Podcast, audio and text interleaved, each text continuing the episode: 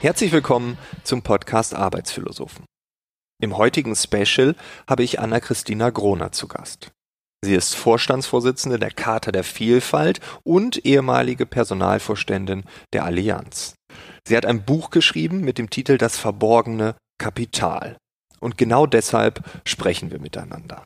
Was ist das verborgene Kapital? Wie kann man dieses verborgene Kapital entdecken und vor allem auch nutzen? Und was denkt sie? Wie werden sich Unternehmen in Zukunft aufstellen, ja, vielleicht sogar aufstellen müssen? Ich wünsche dir ganz viel Spaß mit Anna-Christina Gronert. Los geht's wir hatten ja früher mal diese Diskussion, ja, Stadt-Land-Gefälle, da ist viel Digitalisierung möglich, hier geht das gar nicht, weil wir nicht ja, mal ja. 3G haben. Dann haben wir dieses, äh, ja, Akademiker, nicht Akademiker. Also wir haben ja immer diese Scheren, reich, arm. Und ich habe das Gefühl, dass seit Corona noch so gefühlt 20 weitere Scheren dazugekommen sind. Und mal stehst du vielleicht oben, mal bist du unten. Das heißt, es ist ja auch völlig diffus. Also ich fühle mich mal auf der guten Seite, dann auf der benachteiligten, dann wieder hier, dann wieder da. Äh, viele haben vielleicht auch das Gefühl, dass sie überall äh, eher im äh, benachteiligten Bereich dann sind. Und in dieser Situation ja, ich glaube, das Wort Komplexität, was du in deinem Buch ja auch öfter nennst, passt da ganz gut, oder? Ja, und das ist genau auf diesen drei Ebenen. Ne? Ich beschreibe ja Komplexität und Potenzial auf drei Ebenen. Auf der individuellen, ja, also wie gehe ich mit so einer Herausforderung selber um? Auf der Unternehmenskomplexitätsebene, wie reagiere ich als Unternehmen? Was macht das Management? Welche Strukturen und welche Instrumente brauche ich in der Wirtschaft selber, in der wie auch immer, kleinen Unternehmung, Großunternehmung, ist egal, wo ich bin, tatsächlich in diesem System und dann wieder in der Gesellschaft. Und die drei Ebenen müssen natürlich auch noch mal im Kopf des Einzelnen zusammenlaufen können. Und dadurch nimmt die Komplexität noch mal mehr zu. Und ähm, ich glaube, dass es echt wichtig ist, dass diese ganzen Menschen, die jetzt in verantwortungsvollen Positionen sind, das begreifen. Dass die Menschen an sich in Angst sind und in Verwirrung. Und dass natürlich auch ein Manager in Angst und Verwirrung ist. Und dass das völlig in Ordnung ist. Und dass man Räume schaffen muss, in denen man gemeinsam eben dann durch Kooperation und nicht durch Verstärkung von Konflikten was Neues schaffen kann. Eine Gemeinsamkeit, eine Teamorientierung, die Leute mitzunehmen, an die Hand zu nehmen und, und das zu sehen und dadurch kriegst du auch innerhalb des Systems, in dem du dich bewegst, in der Familie, im Unternehmen, eine ganz neue positive Energie hin. Also wenn du einfach anerkennst, dass jeder in einer anderen Lebenssituation ist in dieser Krise. Ja. Und dass du darauf eingehst, auf das Potenzial des anderen und hinter diese Fassaden guckst, so nach dem Motto, jetzt sagen alle, Homeoffice ist doch toll. Digitalisierung mit Arbeitsort haben wir geschafft. Was für ein Blödsinn. Ja, wenn ich als Manager nicht weiß, dass da Menschen zu Hause sind, die sich ewig schon in der Ehe gestritten haben und dass es wahnsinnig schwierig ist, im gleichen Raum wie der Mann zu sitzen oder die Frau zu sitzen oder der Partner zu sitzen und konzentriert zu arbeiten, weil ich noch einen anderen Konflikt ausarbeiten muss. Da muss ich, ich muss ja gar nicht so weit gehen, wie zu sagen, die Frauen, die irgendwie noch Homeschooling und Hausarbeit gleichzeitig machen müssen. Das ist ja nur dieser gelebte Konflikt, der auch existieren kann. Ja. Und wenn man dann plötzlich die ganze Zeit aufeinander hockt, der explodieren kann, wenn ich das als Manager nicht sehe und dem nicht einen Raum schaffe, woanders zu arbeiten, dann mache ich was falsch. Ja, dann zerstöre ich Potenzial, Produktivität, Energie, indem ich es gar nicht sehe und ich sozusagen mit einarbeite in meinen Kalkül. Ich stelle mich dann plötzlich, also viele stellen sich ja hin und sagen, so jetzt arbeiten alle zu Hause, jetzt schalten wir die Heizung im Büro aus und wir reduzieren den Büroraum. Da haben wir schon mal richtig gespart. Verstehe ich unter dem Aspekt, dass ich sparen muss, wenn meine Umsätze wegbrechen und ich Liquiditätsengpässe habe wegen der Pandemie. Aber wenn ich das nur nutze und trotzdem gute Gewinne mache um sozusagen noch zusätzlich ein bisschen an der Kostenschraube zu, zu drehen, dann mache ich was falsch, weil ich da hinten Produktivität abschneide, die ich zukünftig brauche. Und das ist das, was ich beschreibe. Man, man muss jetzt ganz neu denken und neu handeln, anstatt immer diese alten Instrumente wieder zu wenden, verwenden. Ne? Also das klassische Kostenprogramm, das Outsourcing-Programm, wo kriege ich irgendwas günstiger hergestellt, ohne das Ganze zu denken. Und äh, ja, das wird, glaube ich, eine ziemlich große Herausforderung für jeden. Du sprichst in deinem Buch ja auch darüber, beziehungsweise das Buch heißt ja auch so, dass es ein verborgenes Kapital gibt. Ähm, ist das genau das, was du jetzt hier beschreibst? Also, dass wir Kapital haben, was wir anzapfen könnten, was wir freischaufeln könnten, was wir einfach nur nehmen müssen, weil es da ist, aber wir tun es nicht, weil wir ja doch eher an den bewährten Dingen rumschrauben. Ja, das ist die Essenz. Also ich habe ja wirklich jetzt sozusagen diese 30 Jahre Karriere auch beschrieben und habe ja auch beschrieben, wie viel ähm, ich in Situationen gewesen bin, wo ähm, zu kurz gedacht wurde, zu schnell geantwortet wurde mit einer Lösung, die man selber als Einzelner gerade parat hatte, weil man irgendwie denkt, dass durch die schnelle Reaktion man erfolgreicher ist statt kurz Luft zu holen und zu sagen, wen brauche ich, um dieses neue Problem zu lösen, sind alle möglichen Menschen in meiner Karriere immer dazu übergegangen, ich weiß was. Ja, und ich weiß es, ich habe recht, ich habe die Macht, ich setze das um. Und das Instrument ist schon zehnmal gut gelaufen, es wird auch beim elften Mal noch funktionieren. Und ich sage, sorry, ja, die Welt hat sich so geändert. Also wir denken an Planeten, wir denken an soziale Ungleichheit, wir denken an Digitalisierung, wir denken an Demografie. Also es ändert sich so viel gleichzeitig, dass ich mit meinen individuellen egozentristischen Lösungen aus der Vergangenheit sicher nicht die Lösung für die Zukunft habe.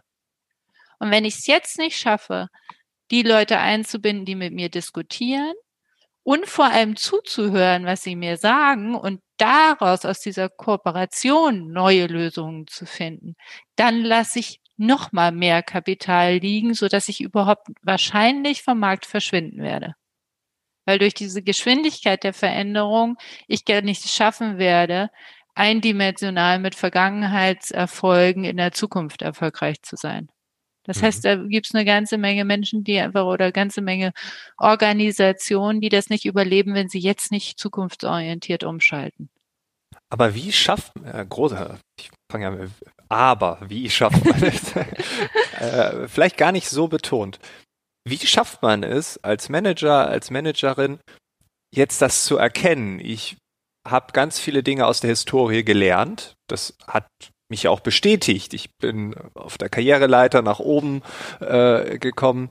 Äh, Dinge haben zehnmal funktioniert. Jetzt kommt jemand, nicht nur du, sondern ganz viele andere mhm. sagen das ja. Äh, andere Zeit, wir müssen was verändern. Ich habe ganz viele Jahre hinter mir, die mich bestätigen da drin. Wie schaffe ich dann diesen Switch? Das ist ja ultra schwierig, wenn das zu so einer ganz tiefen Gewohnheit wurde, wenn es überhaupt eine Gewohnheit ist oder ein Wertesystem oder oder oder.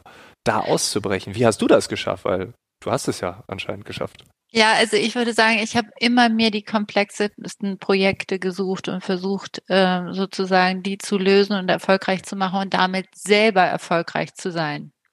Also das war immer äh, meine Methode der Karriere.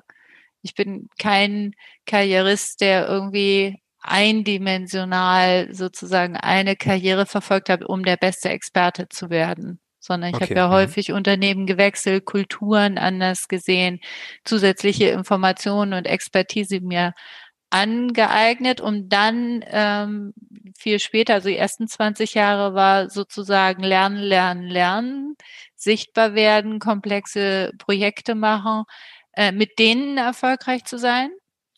Und dann war ja ähm, immer mehr in der Karriere gefragt, auch die Transformation von Unternehmen zu unterstützen. Also EY und Allianz waren ja Digitalagenda aufzusetzen, eine Transformation zu machen fürs Unternehmen, um zukunftsorientiert zu werden. Und ähm, da sind bin ich natürlich ganz vielen Menschen begegnet, die genau das sich ganz stark fühlten mit diesem Erfolg aus der Vergangenheit manchmal habe ich gedacht, Moment mal, da draußen tobt schon längst was ganz anderes und du merkst es gar nicht. Und ich glaube, auch da ist es wichtig, einen Schritt zurückzugehen und zu sagen, wie können wir diese Expertise, die der Einzelne sich angeeignet hat, verbinden mit anderer Expertise, um daraus wieder was Neues zu schaffen. Und zwar so, dass beide, die vielleicht mit einer neuen Expertise zusammenkommen, nie zusammengearbeitet haben, sich in einem Raum sicher fühlen. Mhm. Und das ist das Instrument. Also die Leute müssen sich sicher fühlen und gefragt fühlen. Und dann müssen sie das Gefühl entwickeln, dass sie Teil eines Teams sind, das gemeinsam ein Ziel erreichen möchte und gemeinsam feiert und gemeinsam erfolgreich ist. Und dann entwickelt sich was Urmenschliches an Energie, weil das ist das, was wir wollen. Wir wollen nicht alleine irgendwas machen und alleine irgendwie dastehen. Wir brauchen Anerkennung. Wir wollen Teil einer Gruppe sein, einer Familie. Das war schon immer so, wir als Menschen. Und dann sind wir erst glücklich. Und wenn dann wir gemeinsam was noch Tolleres erreichen, also ähm, vor zehn Jahren hieß das so, being part of a winning team war so ein Slogan, äh, der in diesen globalen Unternehmen immer gekommen ist. Aber das ist tatsächlich so, ja. Also wenn man Teil eines Teams ist, das gewinnt, Aha. dann macht es einen glücklich. Und das ist der Trigger. Ja, die Leute nicht stehen lassen, wenn sie es nicht kapieren. Also nach dem Motto, im ersten Moment bist du dabei, bist du nicht dabei. Wenn der eine sagt, ich muss noch mal drüber nachdenken, ja, dann bist du nicht Teil unseres Teams. Das ist frustrierend, das ist deprimierend, das ist äh, ja produktivitätsvernichtend. Ja, wenn man Leute zur Seite schiebt und sagt, also du hast jetzt noch zwei Jahre eine gehst eh in dir höre ich nicht mehr zu, das ist total äh, produktivitätsvernichtend. Also da vernichtet man echt auch noch Kapital. Ja, und und das ist das, was ich ja auch schreibe, ist mit diesen ganzen Stellenabbauprogrammen einfach mal so standardmäßig ab einem bestimmten Alter alle aus dem Unternehmen rauszubitten, ohne zu wissen, was man da an Kompetenz verliert, äh, weil man sich gar nicht mehr die Zeit nehmen kann, in diesem Prozess den Einzelnen zu betrachten, da vernichtet man Kapital. Sondern das sind Menschen, die wieder eingebunden werden können, andere zu unterrichten, die Kompetenzen weiterzugeben. Wenn man sich das bisschen Zeit noch nimmt in diesem Prozess, dann gewinnt man Kapital, weil die einen voneinander lernen. Oder sie können noch was einbringen, ohne 100 Prozent zu arbeiten, ja. Wenn jemand sagt, okay, ich finde das eigentlich auch ganz cool, ich habe jetzt hier 30 Jahre gearbeitet, ich hätte jetzt noch zwei Jahre bis zur Rente, dann gibt's die klassische Altersteilzeit, die ist aber auch sehr begrenzt in der Struktur, ist ein klassisches Instrument. Kann man da nicht ein bisschen flexibler werden? Kann man nicht sagen, Mensch, also wie wir das jetzt auch sehen. Ich will jetzt 30 Prozent arbeiten und dann 50 und dann 70, also je nachdem, wie es anfällt, ja, ohne dass man Freelancer heiert, um die Leute, die zu früh gegangen sind, zu ersetzen und dann flexible Arbeitsmodelle hat, weil man sich von extern welche wieder reinholt. Oder noch ein viel besseres Modell ist, ähm, ich entlasse Leute, ja, die gehen und kriegen Abfindung und dann hole ich sie mir wieder rein als Berater. Ja. Ja, weil ich plötzlich merke, oh Mist, ich, da, da habe ich eine, eine Lücke gezogen oder eine, eine Lücke gesprengt, die ich zu früh gesprengt habe, weil vielleicht die Digitalagenda noch nicht funktioniert hat. Und dann hole ich mir die wieder rein. Also ich zahle das sogar doppelt. Also es gibt all möglichen Quatsch, der da gemacht wird, weil er eben zu schnell angewandt wird und, und zu, zu sehr ähm, automatisiert. Ja, also diese alten Instrumente, 20 Prozent Kostenmodelle, Outsourcing, Stellenabbau und so weiter und so fort. Und es gibt natürlich ganz viele tolle Beispiele, schreibe ich auch ein ganzes äh, Kapitel drüber, über Menschen, die dann über Workforce Planning und so weiter nachdenken. Aber was ich verlange, ist, dass es insgesamt verbunden wird in der Strategie. Das ist nicht so nach dem Motto, kommt jemand vorbei und sagt, ich habe jetzt mal gehört, Workforce Planning is the new hot thing. Äh, CHOO macht das mal, sondern man muss mal wirklich darüber spricht, zu sagen, was brauchen wir denn Neues? Was brauchen wir denn an Kompetenzen? Was haben wir denn da? Und dann ein neues digitales Modell macht und sagen, wir haben ein Projekt, lass mal eine Matching-Plattform wie Tinder aufbauen die Leute können sich einfach drauf bewerben. Ja, und, und also alle möglichen neuen Instrumente zu verwenden. Und da kann man so viel tolles Kapital heben. Ja. Äh, und auf der anderen Seite so viel Kapital vernichten, wenn man diese Programme macht, wo man alle mit weiß nicht, 57 nach Hause schickt.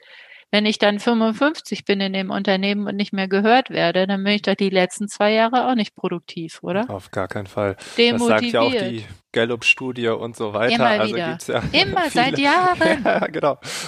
Es gibt ja schon gar kein Aufschrei mehr, weil man das Ergebnis schon kennt und das ist jetzt vielleicht noch mal zwei Prozent schlimmer geworden, aber an sich schon ganz schön traurig. Ich habe drei Dinge, die ich, ähm, die mir einfallen. Äh, du sagst, äh, man schickt Menschen in die Rente und dann ähm, äh, holt man sie wieder rein. Es gab einen grandiosen Artikel, den ich irgendwo gelesen habe, vor drei, vier Jahren tatsächlich, über eine große deutsche Bank die ihre alten IT-Systeme nicht mehr pflegen kann, weil die Kompetenz weg ist. Und dann hat man die Leute in Rente geschickt und holt die jetzt für ein Monatsgehalt pro Tag wieder rein. Und die wissen ja. genau, ich bin einer von den fünf, die das können am Markt. Also ein gewisses Preismonopol ist dann für diese Einzelperson zu haben. Äh, ich war schockiert über äh, diese, diese Tatsache, dass man das nicht gesehen hat, dass es am Markt niemanden gibt. Ja, äh, und was kann man machen? Also ich meine, diese Stellenabbauprogramme sind ja so, dass sie ähm, also sie werden ja öffentlich kundgegeben, damit man die Rückstellung bilden kann, Restrukturierungsrückstellung und dann auch nachhaltig in den nächsten Jahren sozusagen die Personalkosten schon raus hat. Verstanden. Alles gut. Aber was passiert denn, wenn ich davon die Hälfte nehme und die Leute alle 50 Prozent arbeiten lasse von zu Hause und sie dann auffordere, wenn ich das Problem bekomme, schnell zu kommen und das Problem mit mir zu lösen? Auf ja. beiden Seiten muss man dann halt mal ein bisschen flexibler sein. Und das ist genau das Beispiel. Diese ganze Legacy von IT-Systemen, die keiner mehr durchschaut.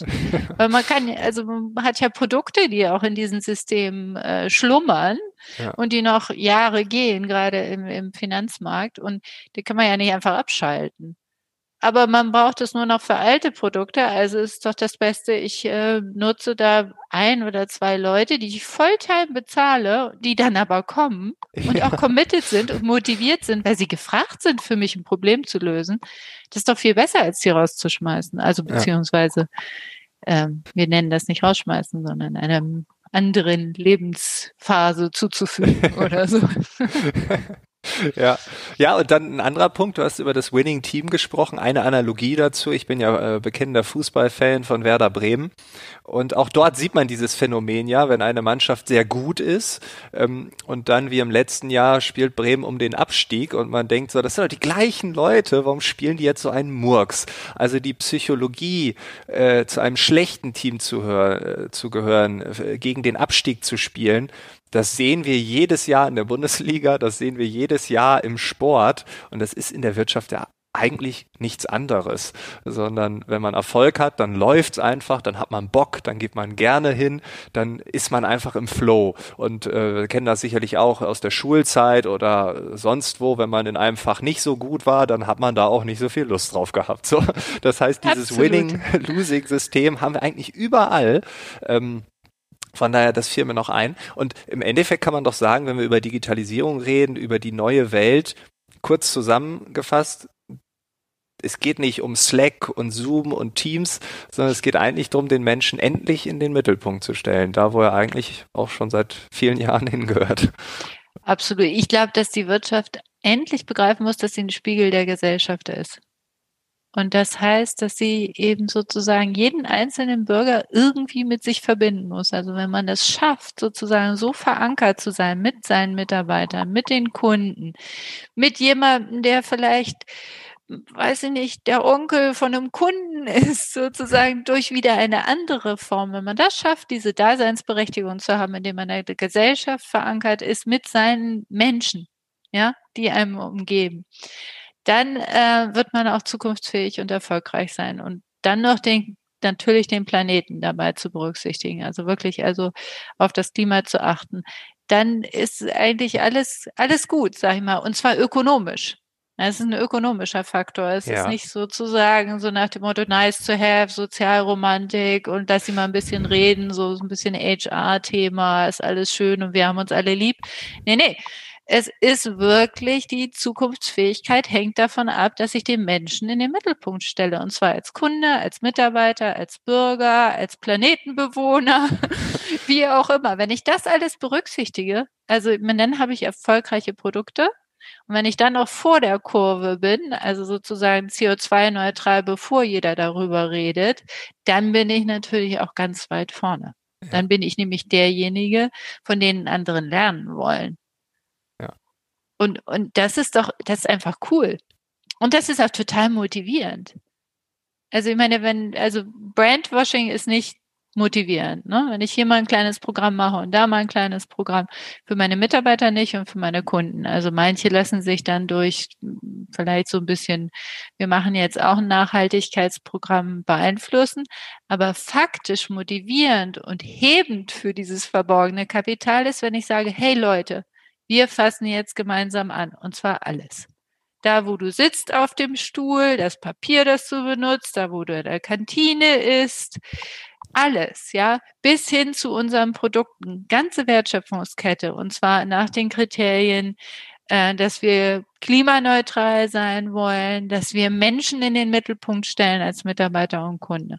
Was ist das für eine motivierende Strategie? Da geht doch jeder mit. Ja. Aber nur dann, wenn ich authentisch das auch tue, was ich sage. Und darauf kommt es jetzt an, dass wir in diesen ganzen Führungspositionen, ob es in der Politik, in der Wissenschaft oder in der Wirtschaft sind, Leute haben, die daran auch wirklich glauben. Ja, das glaube ich auch. Und du bringst im Buch dieses eine Beispiel, was da perfekt reinpasst. Ähm, du zitierst jemanden, ich weiß nicht mehr wen, ähm, der hat gesagt, ähm, ich bin nicht reich und zahle hohe Löhne, sondern weil ich hohe Löhne zahle, bin ich reich. Bin ich reich. Also wir denken ja auch bei dieser ganzen Klimadebatte dann immer, ja, das kostet nur Geld. Ähm, ja, wenn wir nichts machen, kostet das auch Geld. Und jetzt stell dir mal vor, du tust was für die Umwelt, fürs Klima und verdienst da sogar noch dran, weil du halt einen ökonomischen Vorteil hast, weil Menschen bei dir arbeiten wollen und so weiter. Also dieses äh, aus der äh, mit ja, mit einer vielleicht falschen Brille drauf zu gucken, dann ist das alles nur ein Kostenfaktor. Aber wenn man äh, da genauer hinguckt, dann ist ja ein Win-Win möglich, auch wenn es natürlich auch mal Skeptiker gibt, die immer sagen, ja, wenn einer gewinnt, muss einer verlieren. so, das, ja. Ja, also wenn das kann man ja, also gerade bei Klima kann man das ja jetzt super gut ausrechnen. Also CO2-Preis wird immer weiter steigen. So. Ja. Und je mehr ich zahlen muss, desto blöder. Ja, je früher ich green bin in der Energiezufuhr, ähm, und, und neutral oder noch Green Energy sozusagen produziere für andere, nämlich für meine Gesellschaft, also für meine Wohnregion. Und so habe ich ganz tolle Projekte von Mittelständern, der gesagt hat, Mensch, also mit den Überschüssen, die äh, fräsen wir jetzt noch in die Heizung in alle die sozusagen Wohngebiete, die bei uns ähm, in der Gegend sind. Also wir haben die mhm. noch mit eingebunden. Ich meine, das sind Kunden, die sind sicher Kunden, ja, ja also, weil ja, sie es einfach toll finden. Und wenn du so denkst, ist es total ökonomisch. Das ist bei Klima ist es ganz einfach. Und bei Arbeitgebermarke ist es auch super einfach, ja. ja. Demografie einmal angeguckt, mal gucken, wie viele noch von der Uni oder ja. von in die Ausbildung gehen in 10, 20, 30 Jahren. Wenn ich dann immer noch irgendwie schnarchmäßig in der Vergangenheit verhaftet bin, da kommt keiner. Also wie gesagt, ihr habt drei Kinder, die studieren, die diskutieren das doch jetzt schon. Und ähm, also ich meine, ich selber habe es auch schon immer diskutiert für mich, wenn wenn ein Unternehmen oder ein Projekt nicht spannend war, habe ich dann das nächste gesucht.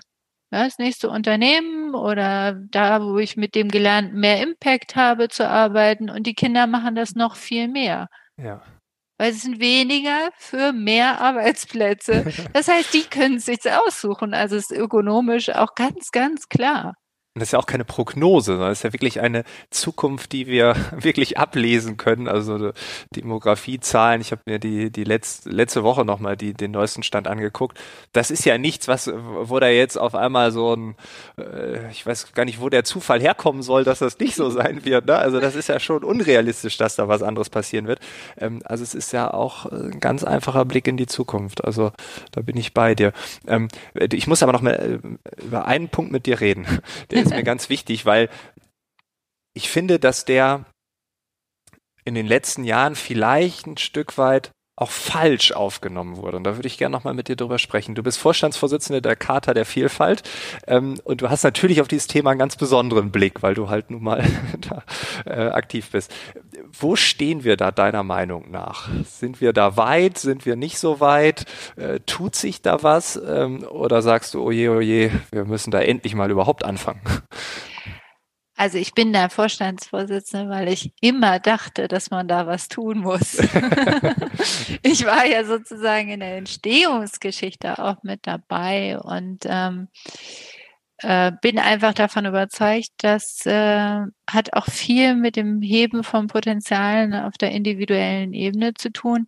Immer dann, wenn ich mich ausgegrenzt fühle, und nicht Teil mhm. dieses Winning Teams bin, weil ich anders bin, nicht gesehen werde von der vermeintlichen Mehrheit, äh, verliere ich Motivation, äh, Gesundheit, ne? also auch psychische Gesundheit etwas. Und das kannst du jetzt einmal ökonomisch sehen. Ich sehe das intrinsisch. Ja, weil ich einfach sage, es ist, äh, es ist ein Unding, Menschen daneben stehen zu lassen. Wir müssen sie einfach mitnehmen und integrieren, auch, wenn es auf den ersten Blick irgendwie schwierig erscheint. Und das gilt mir, für mich gilt das für jeden. Ja, also nicht jetzt nach sichtbaren Vielfaltskriterien getrennt oder sowas. Nicht nur, es geht nicht um Frauen und Männer oder Lebensmodelle, die unterschiedlich sind, sondern für mich geht es in dem Buch hauptsächlich darum, klar zu machen, ähm, dass ich überall und in der jeden Lebensphase meiner Karriere Menschen gesehen habe, die daneben stehen, weil sie nicht mitgenommen worden sind, aber ganz toll waren. Die waren vielleicht introvertiert, hatten Angst zu sprechen. Dann waren andere, die Angst gemacht haben, weil sie lauter gesprochen haben und dominanter waren. Und dadurch sind einfach sind einfach Energien verloren gegangen, äh, innovative Ideen verloren gegangen, die man eigentlich hätte sehr gut gebrauchen können auf dieser Reise. Und je mehr ich das gesehen habe, ähm, desto mehr habe ich mich dafür engagiert, Netzwerke zu gründen und zu sagen, ähm, wie können wir das verändern? Und dann kam das AGG, Antidiskriminierungsgesetz sozusagen, äh, also das Gleichstellungsgesetz. Und ähm, da haben viele Unternehmen gesagt, in der Wirtschaft gesagt, wir müssen freiwillig was tun, damit wir keine Quote kriegen. Damals war der Ansatz nach dem Motto, wir, wir kriegen das doch selber hin. Ja, wir wissen es doch auch, so wie wir vorhin gesagt haben, vom Wissen ins Handeln kommen. Wir wissen doch, dass wir Menschen nach bestimmten äh, Vorurteilen und Kriterien nicht mitnehmen, wie sie, wie sie mitnehmen sollten oder dass sie nicht Teilhabe in, haben in Entscheidungsebenen. Und ähm, dann haben wir uns zusammengetan und gesagt, was können wir machen? Dann wurden Netzwerke gegründet. Wir haben gesagt, sprecht miteinander über die Herausforderungen, die man hat. Und das natürlich hat das angefangen mit Frauennetzwerken. Und so war das auch, als ich damals äh, in mein neues Unternehmen gekommen bin. Da war ich die einzige Frau und dann haben gesagt, gründen Sie mal das Frauennetzwerk oder, oder machen Sie das mal mit den Frauen. Und daraus habe ich dann Diversity-Netzwerk gemacht. Das ging ganz schnell. Ne? Also wir haben dann über die Dimensionen ähm, geredet und haben gesagt, LGBTQI, das war damals nur LGBT. ja, so, und dann war es das Frauennetzwerk und, und so weiter und so fort. Das heißt, sich Väternetzwerk haben wir dann äh, relativ früh schon ähm, sozusagen aus der Taufe gehoben, weil wir gesagt haben, jeder möchte sich einmal mit den Herausforderungen, die man selber gerade hat, unterhalten und dann auch eine Stimme haben im Unternehmen. Dafür haben wir Netzwerke gegründet. Und dann begann die ganze Flexibilitätsagenda. Also alle Unternehmen, die dabei gewesen sind, schon damals vor zehn Jahren und gesagt haben, Homeoffice ist ein Teil der Flexibilitätsagenda. Dadurch schaffen wir Möglichkeiten für Frauen, äh, von zu Hause aus zu arbeiten. Das war die Intention damals. Haben dann natürlich auch schon diese ganzen kulturellen Reisen mitgemacht. Wie heißt es, was heißt denn das virtuell zu führen? Was heißt denn das, ich sehe jemanden nicht und deshalb kann der doch eigentlich nicht arbeiten. Ja. Ne? Kommt aus einer Kultur, wo der Letzte, der abends das Licht ausmacht, als Erster sozusagen ähm, die Beförderung bekommt. Und das haben wir alles in den Mittelpunkt gestellt. Und dann haben wir in der Charta der Vielfalt mit immer mehr Unternehmen zusammengearbeitet und gesagt, wir brauchen das, ne? also Flexibilitätsagenda, wir brauchen New Work. ja, Lernkultur, Innovationskultur. Und das passiert immer nur dann, wenn wir vielfältige Perspektiven an den Tisch bringen und gemeinsam durch diese Kooperation was Neues gewinnen. Und da habe ich Unternehmen gesehen, die das super toll gemacht haben und die das immer weiter befördert haben. Und egal woher sie gekommen sind, die einen haben aus der Arbeitgeberbrand äh, Perspektive angefangen und die anderen haben gesagt, wir verlieren zu viel Frauen im Mittelmanagement, wir brauchen eine Flexibilität da, weil das ist ja auch einfach Potenzial, das man verliert. Ja, ja so ökonomisch. und all diese unterschiedlichen Instrumente haben wir zusammengefügt. Und insofern haben wir schon Experten dazu, die jetzt in Unternehmen zu schicken und zu sagen, so müsste man es eigentlich machen also Instrumente zur Karriereplanung zur ähm, Persönlichkeitsentwicklung und so weiter und so fort, Netzwerke, wie auch immer diese Instrumente zusammenzufügen, dann anständiges Reporting draufzusetzen und sich gute Ziele zu setzen. Und ich, die Studie, die wir jetzt gemacht haben, zeigt, dass diejenigen, die das, diese Reise mitgegangen sind, die Mitglieder äh, in der Charta sind und unterzeichnet haben, gegenüber denjenigen, die es nicht gemacht haben, den Nutzen von Diversity, die haben schon 87 Prozent sehen den Nutzen schon bei denen, die nicht unterzeichnet haben. Ja, der ist klar. Nur die Instrumente, die Anzahl der Instrumente, wie man verwendet und äh, wo man sich auf der Reise befindet, das ist extrem unterschiedlich. Und die Frage war, ob ich zufrieden damit bin? Nein. Also wirklich nicht. Wir sind schneckentempomäßig unterwegs, ja. wenn man die Gesamtgesellschaft betrachtet. Und die Ergebnisse, die wir sehen mit Teilhabe auf Geschäftsführungs- und Vorstandsebene von allen Dimensionen ist in Deutschland wirklich nicht sonderlich ausgeprägt. Ja. ja. Brauchen wir ja nicht weit zu gucken, gibt es ja genug Studien und Tweets und LinkedIn-Posts und alles Mögliche dazu, die einfach die Fakten auf den Tisch bringen. Aber es ist keine einfache Antwort. Ja, also es geht nicht, äh, die einfache Antwort ist, die die meisten von mir hören wollen, bist du zufrieden mit der Verteilung von Frauen und Männern in Vorständen in deutschen Unternehmen? Natürlich nicht. Ja, äh, wissen wir. Ja, 15 Prozent ja. ist irgendwie nice to have. Aber für mich ist es viel wichtiger, diesen ganzheitlichen Ansatz zu verstehen. Ja, Ausgrenzung ist schlecht. Kooperation schafft Energie über Konflikte zu managen, ist negativ. Diese Aspekte passieren immer dann, wenn du andere nicht hörst, ausgrenzt, weil sie nicht so denken, wie du selber denkst, weil deine Vorurteile dir im Weg stehen. Und damit vernichtest du Kapital. Und du kannst es so leicht heben, indem du deine eigenen Vorurteile dir bewusst machst, dich öffnest für andere Lebensmodelle und andere Perspektiven, die mit einbeziehst und aus dieser zusammen, aus der, aus dem Mix der, des Wissens etwas Neues entstehen lässt.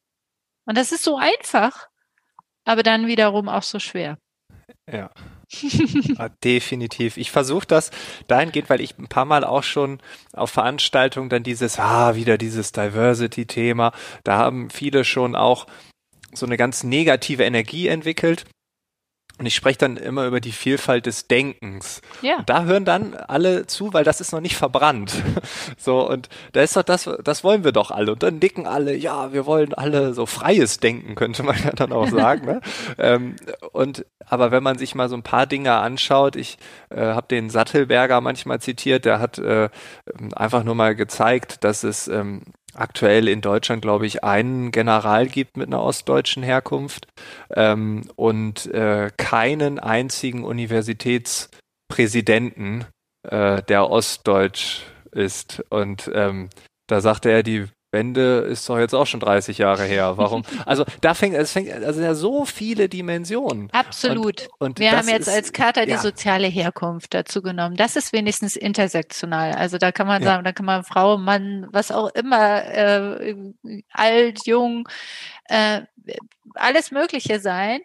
Äh, die soziale Herkunft liegt hinter immer diesen sichtbaren Kriterien. Ja. Aber trotzdem ist es was, was einen anders macht gegenüber denjenigen, die jetzt in Führungspositionen sind. Und wenn man wieder diese ganzen Studien sich anguckt, wie viele ähm, aus Akademikerhaushalten kommen und ja. äh, studiert haben. Und dann kann man ja auch noch die Universitäten reduzieren auf einige wenige. da sieht man ja, dass das ein relativ kleines, überschaubares Netzwerk ist von Menschen. Und der Rest? So. Jetzt muss nicht jeder in diese Position kommen, das ist ja ganz klar. Und nicht jeder will das und nicht jeder ähm, hat die Energie dafür. Ähm, aber man muss wenigstens denen allen die Möglichkeit geben, die es wollen und die es können. Und, äh, und unabhängig von deren Herkunft und der Uni und der Mathe-Noten. Ich sage, also genug Menschen gehört, die gesagt haben, Recruiting ist doch ganz einfach. ne? Da hat jemand in Mathe, Deutsch und Englisch auf dem Abi-Zeugnis eine Eins und dann ist er immer geeignet. Möglichst hat er noch da, da oder da studiert, dann weiß ich, dass er aus einem guten Stall kommt. Das ist wirklich schlechte Nachricht, ja. Das muss nicht unbedingt zukunftsfähig sein. Weil wir wissen ja, wie langsam sich auch das Schulsystem und das Bildungssystem verändert und darauf einstellt, was eigentlich die Herausforderungen für Zukunftsorientierung sind. Aber da wollen wir jetzt nicht drauf eingehen. Das machen viele andere, viel kompetentere Menschen. Cool. Vielen Dank für diesen Rundumschlag. Wir sind wieder vorne angekommen, sind beim Thema Komplexität. Und das ist das, was mir in diesem Gespräch so gefällt, dass du nicht diese einfachen Antworten hast, sondern dass du den Gesamtkontext immer mit einbeziehst. Und ich glaube, ähm, ja, das ist äh, einfach etwas, was wir jetzt sacken lassen dürfen.